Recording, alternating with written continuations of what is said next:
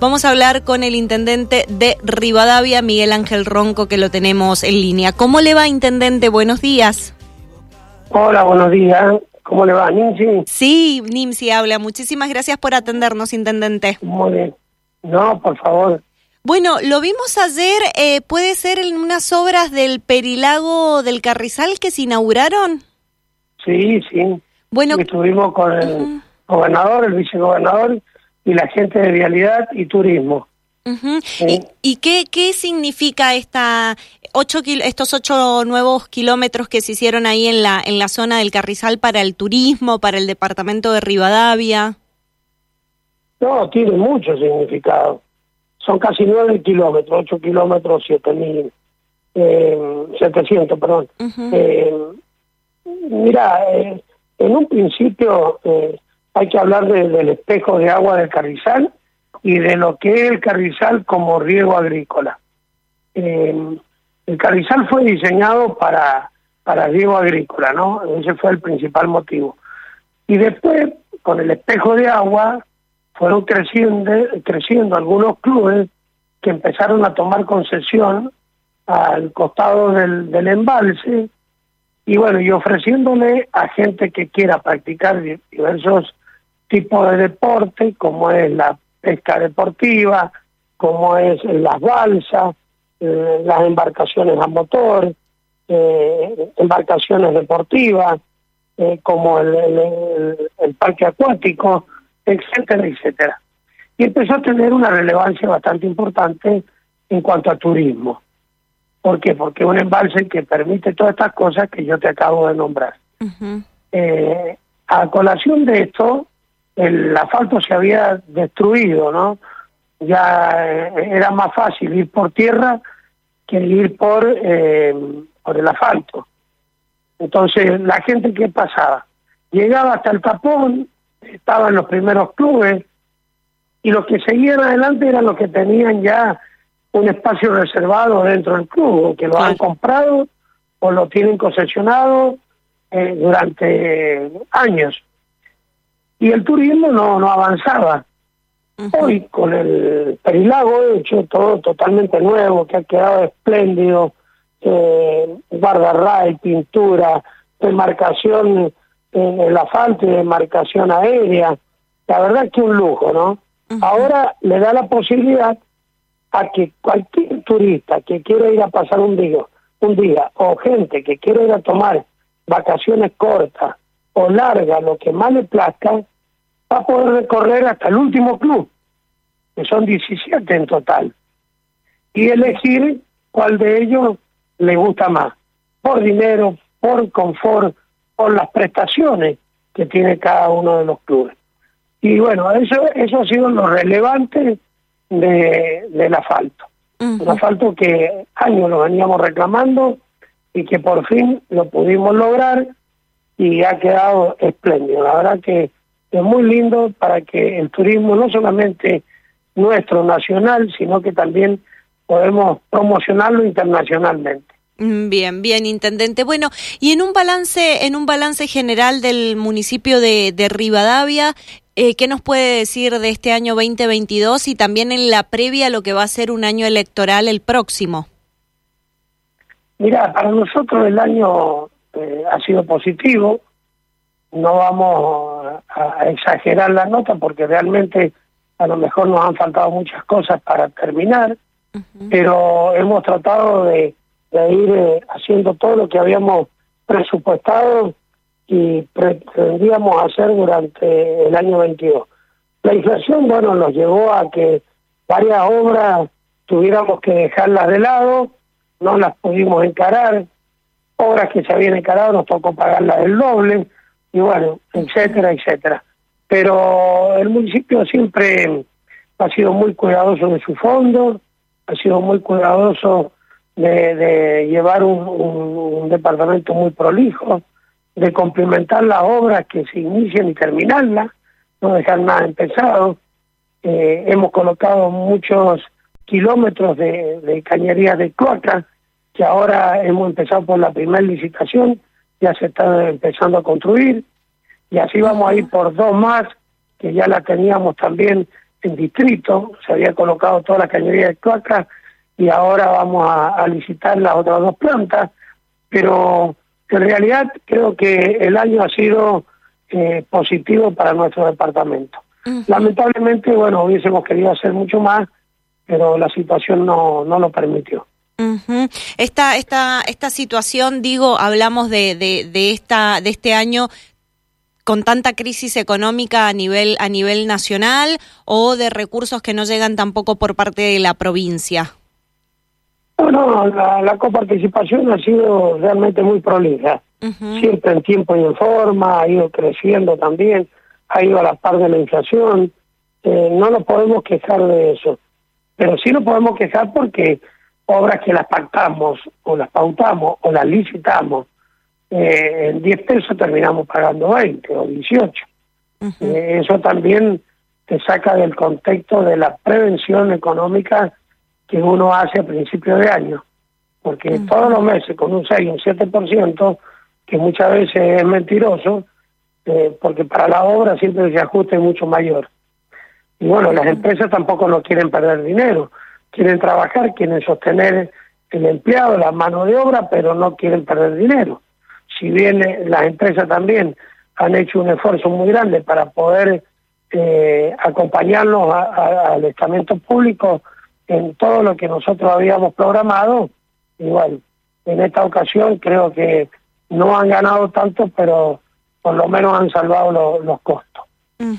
Y ahora, intendente, eh, ¿cómo, ¿cómo se vienen preparando también para, para, el año, para el año próximo? Sabemos que usted ya no tiene reelección, eh, sabemos las dificultades y las diferencias que ha tenido también con Mansur, el exintendente, y bueno, ¿tiene ya alguna, algún, alguna o algunas personas que puedan llegar a, sucederlo en la intendencia? ¿Usted está trabajando en este tema? Sí, sí, sí. sí. Mire, la verdad que, que las diferencias con el ex intendente son abismales, pero yo no me quiero referir a él eh, ni a la política con él, porque la verdad que deja mucho que desear y, y yo no estoy a la altura de, de, de, esa situación. Yo estoy para gobernar, para hacer obra, que es lo que el pueblo me eligió, para mejorar el departamento para que crezca en educación, en turismo, en salud, en seguridad, que todo eso nosotros lo hemos tratado de hacer y lo hemos logrado casi en su mayoría. Por supuesto que el tema de inseguridad es algo que, es muy difícil de llevar, más cuando uno tiene muchas villas instaladas o barrios humildes instalados en nuestro departamento, bueno, cuesta muchísimo llevarlo, pero lo hemos logrado.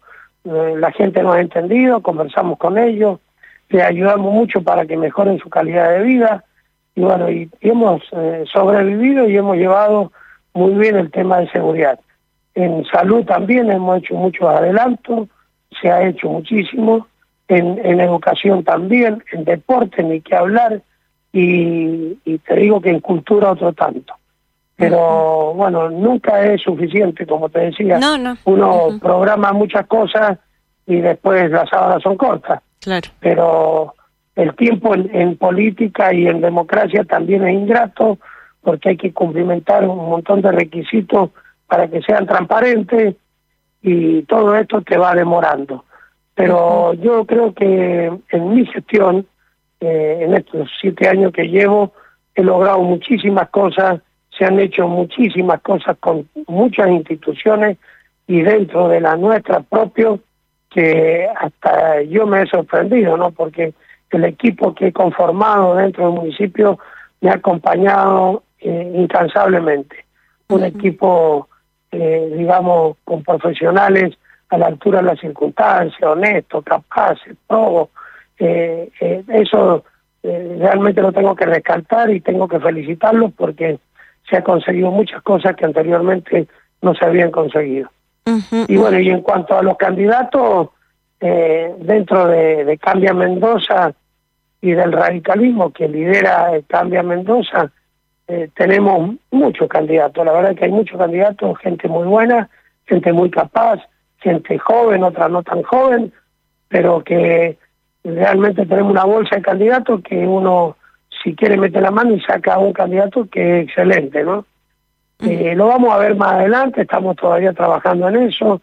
Aquellos que quieren y tienen aspiraciones a ser eh, candidato a intendente, bueno, tienen la facultad de caminar la calle, de, salir a hacerse conocer, de mostrar a lo mejor sus propuestas y después veremos si vamos por consenso o, o iremos a las pasos. Claro. Pero vamos a tratar de que sea por consenso. Bien, bien. Y, justamente eh, hablando de, de, gestión, ayer ya se aprobó el presupuesto y hubo como un poco de entredichos en, en la aprobación del mismo, ¿puede ser? Sí, sí, así ha sido.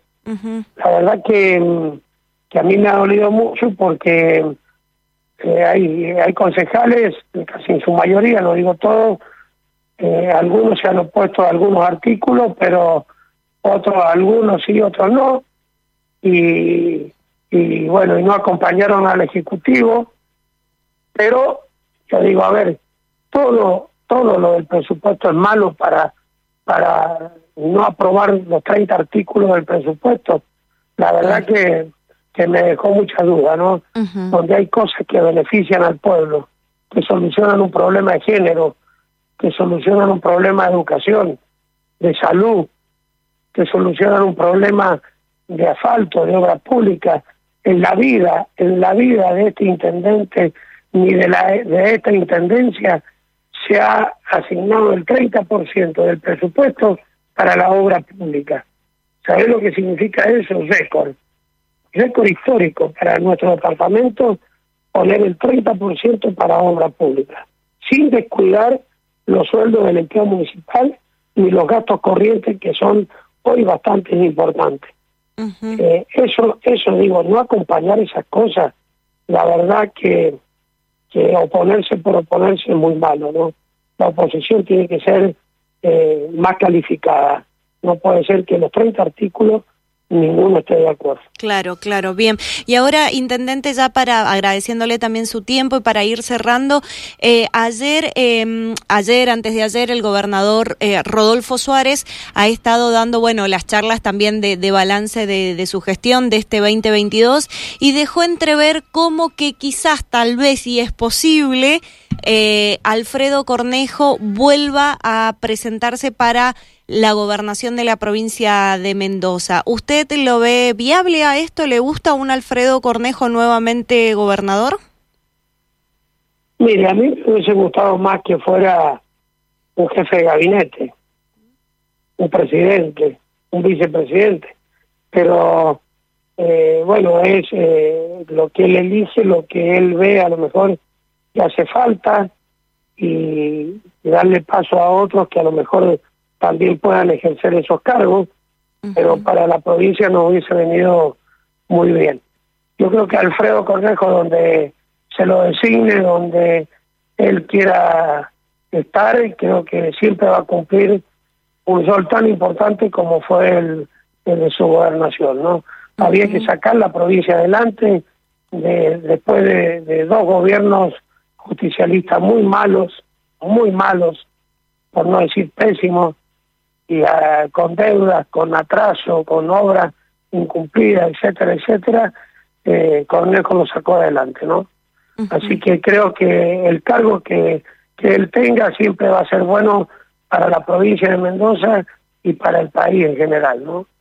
Ahora, en el caso de, de reinvierto la, la, pregunta, entonces la pregunta sería, ¿quién le hubiese gustado a usted que sea candidato para gobernador el año próximo? Bueno, te vuelvo a repetir. dejando a Cornejo de lado, supongamos que Cornejo toma la decisión de encarar una lista a nivel nacional. ¿Quién sería un buen candidato para gobernador en la provincia? Bueno, hay, hay muchísimos, así como en Rivadavia hay muchos candidatos en la provincia también. Hay intendentes que hay que sacarle el sombrero, ¿no? Que han hecho una bellísima gestión eh, en dos periodos, algunos llevan tres, porque Ahora se le termina algunos porque complementaron los dos periodos que eran eh, por, por decreto, así que yo creo que hay intendentes muy buenos y que están a la altura de, de poder llevar la gobernación, como fue Rodolfo Suárez, que fue intendente de Capital, bueno, vos fíjate que también ha hecho un excelente gobierno y, y así podemos tener otros intendentes que puedan seguir la carrera de, de Cornejo y Suárez. Y si hay que poner puntajes, hacemos una autoevaluación como en el como en el secundario, ¿qué punto le pone a su gestión, intendente? Y bueno, yo no puedo ser vanidoso, no me pregunte eso porque le voy a poner un puntaje muy alto, me voy a calificar yo mismo. yo creo que, habría que hacer eh, una consulta popular, porque siempre el pueblo es el que manda.